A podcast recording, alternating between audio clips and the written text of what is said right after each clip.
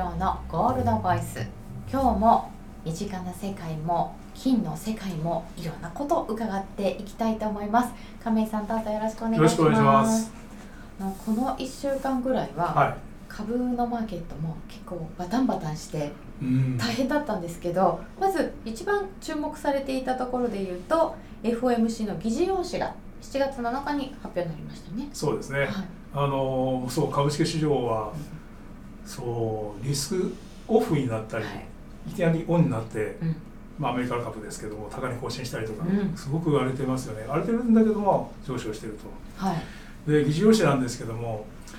7月7日に発表されて、まあもともと発表前からね、あのーまああの前回6月の FOMC 後に関係者 FRB 高官がもう軒並みいろんな発言してたのである面では織り込み済みであろうというふうに言われてて、まあ確かにそういう面はあったんですけども、はい。まあ、今回見て思うのはですね、まあ、FRB の中で今足元の新型コロナからの回復過程というのは非常に一様じゃないし特殊な状況じゃないですか。はい。だからそれでその出てくる経済指標も相当その上振れがあったりとかしてちょっと一般的じゃないですよね、はい。その評価にねすごく迷ってるなっていうのが今回の議事要旨で浮かび上がったんじゃないかなというふうに思うんですよね。ただ私はまあ以前からちょっと、まあ、この議事要旨についてね、はい。一言ちょっとこうあの見方としてこういうふうに思ってるんですけども今や、まあ、議事要旨というのはその FOMC でどんな話し合いをしたかとか誰がどういう、まあ、誰がって特定はしませんけどどういう意見が多かったかとかっていう結果ですよね。はい議事はい。ですよね、うんところがねあのところまあマーケットとのコミュニケーションツールみたいな FRB が。何かこう自分たちが考えてることを伝えるような手段としてこれ使い始めてるんじゃないかなっていうふうに思うんですよね。うん。なぜならばそのその FOMC 後にうん。発表されたいろんな経済指標がちょっとこうそのイレギュラーなものが出てきたりうん。ないしはマーケットの反応がある面で大きかったりするとうん。この議事要旨を使ってですね何かそのそのメッセージを伝えようとして少し過失っていうとちょっとね語弊はあるんですけどいじるんじゃないかなとうふうに前から思ってるんですけどね。ここをちょっといっぱい出しちゃおうとか。まあ傾聴をつけるっていうねうん軽い思いをねそういう部分がどうもありそうだなというふうに思うんですよね。じゃあ今回は6月 FOMC の後はうん。マーケットすごい反応しましたからちょっとそこを抑えるような。そうですね。直後はね、うん。結構、まあ、金なんか100ドル近く売られましたからねで長期金利がね、はい。結構発表当時はちょっと上がって教科書通りだったのがその後がどんどんどんどん長期金利が下がるという形で、うん。ただ今回のね、えーまあその議事要旨なんですけども、はい。ちょっと気をつけあの気がついたのはその経済情勢の変化に対応するんだよということを、話し合って決めてるんですよね。これ予期せぬ経済情勢の変化に対して。予期せぬ経済情勢の変化に対応する、はい、でその予期せぬ経済情勢の変化とは何ぞやというと、委員会の目標に向けた予想以上の進展。つまりこれはそのテーパリングっていうか段階的な量的緩和の縮小だとか利上げだとかっていうふうな目標に向けて予想以上に進展した時にどうするかと。経済の回復が早いですよとか。加熱するというね、でどうするかと。その一方でね目標達成を妨げる可能性のあるリスクの出現だと。つまり逆方向の何か阻害要因ができ出てきた時にも対応しようあどっちもありなんですとどっちもありなんですね。でまああのメディアで伝えられているのは、まあ、物価上昇のリスクが上振れ方向にあるよとか、まあ、一時的とはいえ上振れ方向は FRB 自体も認め始めていることとか、ある面ではその資産縮小購入の縮小の条件というテーパリングの条件ははい。想定していたよりも幾分早めに達成する可能性があるとかっていうのはまあそれが報道された通りなんですよね、はい。ただその一面こういうふうなですね相当その迷いをね感じさせるというような私は思うんですよね。あのパウエル議長がその FOMC 直後にその利上げの前倒しを決めたのがドットチャートといってはいそのまあ参加者の投票というか予想式だったじゃないですか。みんながどう考えてるかっていうのが一人ずつ点で表されてましたけど。であれってはい。個人の予想だからあまり当てにならないからっていうふうに言ってましたよね。言ってました。これはね結果的にね今回の議事要旨から思うのは、い。わゆる環境がなせる技でこういう環境だからこそそういうその予想値自体があまりその当てにはならないとは言わないまでもそのちょっとやっぱりその正常値をもとにした判断じゃないよということを言ってるんでこの秋口まで待とうというようなね、そういうニュアンスなのかなというふうに思いますよね。秋口までもうちょっと待って、うん、つまり9月だとか10月11月ぐらいに出てくるつまり7月8月9月のデータをもとにそれでその頃になると落ち着いてくるからその際には正常な判断がよりより正常な判断に近づくんじゃないかというような感じでしょうね。今のところあの聞く方も聞く人によって鳩にとってたり鷹にとってたりしてしてますよね。そうですあの特に株式市場なんかは鳩にとってた。いいいいとこ取りしてまして、立ち位置によってね。そうですあ違うだからそれぐらいやっぱり触れてる内容だったんですね。まあそれがやはり FRB 自体もまあ固まってないっていうことでしょうね。ドットチャート自体にほらばらけてたでしょ。そうですね。なんか長くなってました。そうですね、うん、えー、さてそんな中で、えー、金利がえらく動きましたけれども。そうです。ね。次チャートちょっと見てみましょうか、はい、これ金価格と長期金利なんですけども、えー、このブルーの下の方のラインがですね、はい、長期金利10年債利回りが FOMC 以降から下がり始めてこの6月末から7月以降一気に一気に来ましたよね、ね、これ本来であれば回復が加速してるっていうんだから、うん、長期金利上がってしかるべしですけど逆ですよね。おかしいですよね。おかしいですね、うん、ところがこれはね、うん、あの3月に長期金利上がってったじゃないですか。1.7%超えて1.8近くいきましてね。あの時に金が売られましたけれども、はい、あれはねやはり加速経済正常化の加速とインフレの可能性を読んで、はい、いわゆるであまあそのインフレをそう想定した取引やってて、うん、10年債利は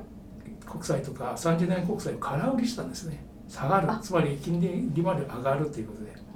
金利上がる方にかけていた人たち。そうですそうです、はい、それがその FOMC でその利上げの前倒しだとかっていう話になってきた時に、うん、あこれはね FRB はインフレにもある面では考慮して手を打とうとしてるっていう話でこれはっていうんでこのインフレを想定した取引を解消しようということで売っていたものを一気に買い戻すで上がってた金利が一気に下がる。そうです。これはじゃあ結構投機的な動きかもしれないんですね。ほとんどねかなりね投機的ですよね、うん、それぐらいねそのまあ金利上昇にかけてたっていう。でそれがいわゆる巻き戻してるっていうような感じなんですよねでこれがまあだからこの結果的にね、はい、今足元で生まれているのはこれ以前は年内に2%ぐらいまで長期金利上がるんじゃないかって言ってたのが、どうもそれほど上がらないんじゃないの？っていう見方に増えてきてるんですよ。その背景はねあのアメリカのい。わゆる景気回復っていう正常化の動きもですね少しこの夏を超えて秋から冬にかけて、減速傾向が出てくるんじゃないかっていう見方がですね出てきてるんですね、だからそれを要するに長期金利は低下しているのを表してるんじゃないかだからまあ投機的な動きなのか経済の先行きを表してるのかっていうちょっとこれ意見が分かれるところなんですよね。まあだから下がってること自体はどうも減速を表してるんじゃないかなっていう見方も増えてきてると。ここからの景気を先取りして。ええ、もうあの株の方なんかはこれはもう景気後退を読んでるの？みたいなびっくりをしました。そういう下がり方ですよね、うん、うん、確かにね。ではそのアメリカの回復についてですけれども。次のでデータはですね、はい、これ中連銀の一つアトランタ連銀っていうこれ GDP Now といって FRB 本体が発表する、F、あその GDP のですねそういうその計測値のモデルはね似てるんですよね。で発表される主要数値が発表されるごとにそのそういうデータを発表してて要するに予測値を発表する GDP のね。あの普通の指標ですと GDP って四半期に1回ですけどこのアトランタ連銀の GDP Now っていうのはその例えば雇用統計だとか、はい、ISM のデータだとかそういうものが使用指標が出るために予想をどんどんどんどんそれを加味して変えていくわけです。なるほど。でちょうどね7月29日今月末に46月期のアメリカの GDP 速報値が発表されるんですね。はい、でその予想っていうのは大体10%ぐらいっていう方でかなり高い数字が出る予定なんですけど予想になってるんですが今回その GDP なお今ですね、ちょうど7月9日時点で7.9 7.9になってるんですよね。だからまあこれがもちろんこれが正しいかどうかは別なんですけども、まあまあ当初はね10%以上のその予測値になってたのがこれご覧になっていただいてグリーンのラインですけどちょうど下がってきてますよね。亀さんこれ緑のラインで13より上とかあったんですまあ当初はねまだデータが少ない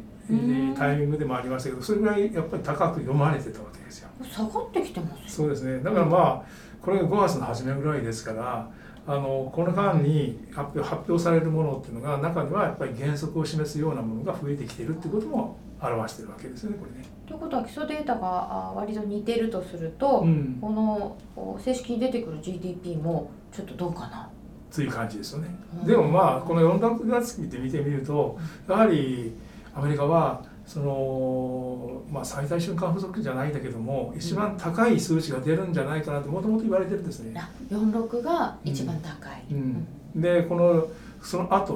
のなるとですね7区とかですね10、12になってくると少し落ち着いてくるんじゃないかっていうふうに言われてるんですけども。だからまあさっき長期金利なんかもね、うん、そういうことを表してるということを言う人もいるのも、まあ、この辺が表してるわけですよね。あなるほど、うん、でその他にもちょっとピークアウト感が漂うんですね、はい、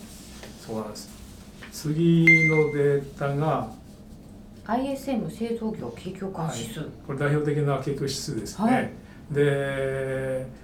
えー、ちょうどこれもね50を境に上回ると拡大下回ると縮小。これも今もう60代ですからね。すごい絶好調なわけですけど。まあ去年ね、うん、ダーンともうこれ40ポイント台まで押し込んでたわけですからそこからの回復というのはすごいわけですけどもあの足元でちょうど6月が60.6っていう形で。ちょっとこうポンと飛び出してて1983年以来の最高値ってあるじゃないですか、はい、これね64.9だったんですよね。64.9、うん、そのこれは3月だったんですけども、はい、これ過去最高で実はもうねこの数値が60超えるというのは、はい、加熱を意味するっていう感じで、まあ、もう景気いいところが加熱？そう。でも以前であれば FRB はもう利上げしてるような数値なんですよね。だからそれぐらいまあ金利下げてその FRB がどんどんどんどんお金を吸ってばらまいて、で財政は、まあ、あのトランプ時代政権時代からやってましたけどもバイデン政権になって1.9兆ドルずっと続けざるずっとやりましたよね。だから本当にそのまあこれぐらい数値が出てきてもおかしくないんだけどもマーケットとしてはこれじゃあこれさらに高いってなってくるとこれはちょっと難しいのかなっていうことは、どうもこの ISM のこのデータを見ると、ピークアウト感というのは否めないかなと私は思います。さすがにちょっと高すぎるでしょうと。ですね。だからこれ60を維持するだけでもすごいですね。これが、えー、ISM で下の方にもなんかついてるんですけど。これはねあのその内訳として ISM の中で価格指数なんですね、まあ、仕入れの価格だとか差がありますよね、はい、それがまあこう直近までずっと上がってきてついにその1979年以来の最高だと。過去最高。価格指数だね。だからここがもうインフレというそのやっぱ物価上昇をね、はい、如実に表していると。これですよね心配になってる心配になってるのは。だからその生産者物価指数なんていうのも上がってきてるしまあ物価というとねあのちょうど7月13日これ明日ですけども、はい、CPI ねあの6月の消費者物価指数が発表されますけどこれどうなるかと。これ5月に5%前年比。5%? うんなりましたね今までだって2%が目標とか言ってたそうですね。あのこの、うん、で4月に4.6ででびっくりして5月が5%ただ中古車あ中古車の価格がすごく上がってたりとかいろんなものがあってイレギュラーなものがあるからこれは一時的ですよっていうのが FRB の見方ですけどもそれちょっと次をですね。えー、物価の過熱一過性化。いや本当ですか？思いますよね。まあこの一過性というのの中で特にこの住宅価格っていうのは最近すごくやっぱり上がってきてて、ここに出てるグラフはですね、えー、中古住宅の販売価格、はいアメリカは中古住宅の方が多いんですよね。多いですね。一戸住一戸建ての新築よりも中古建ての方がもうメインですよね。市場の中心ですよね。なんと5月が前年比23.6%の上昇と。おかしい。俺中古車が、ね、なんか29%ぐらい5月上がってて、ガソリンの価格もそれぐらい上がってたんだけど、これ。家はちょっと違いますからね。そんなのいくらのコロナでお引越しする人増えたってもね。そうですよね。うんで価格はまあ35万300ドルこれは中央値っていうことなんだけども、まあ、家の価格が24%も上がってしまうとなかなか買えない、買えないですねなんか思い出しますよねあのリーマンショック前の住宅バブル。ね。ただね一つ違うのは、あの時と違うのはそのある例のサブプライムローン問題といって、うん、その借りる住宅ローンを組む余裕ない人でもあえてどうせ次の年になったら価格上がるんだから大丈夫っていうことで、はい無理して家買ってた人たちがいっぱいいた、うん、あの時とは違うんですよね。あそうすると金融機関に負担はないあまりないと思うんです、ただしそれはそのもう多少ねやっぱりこの後に仮にこれが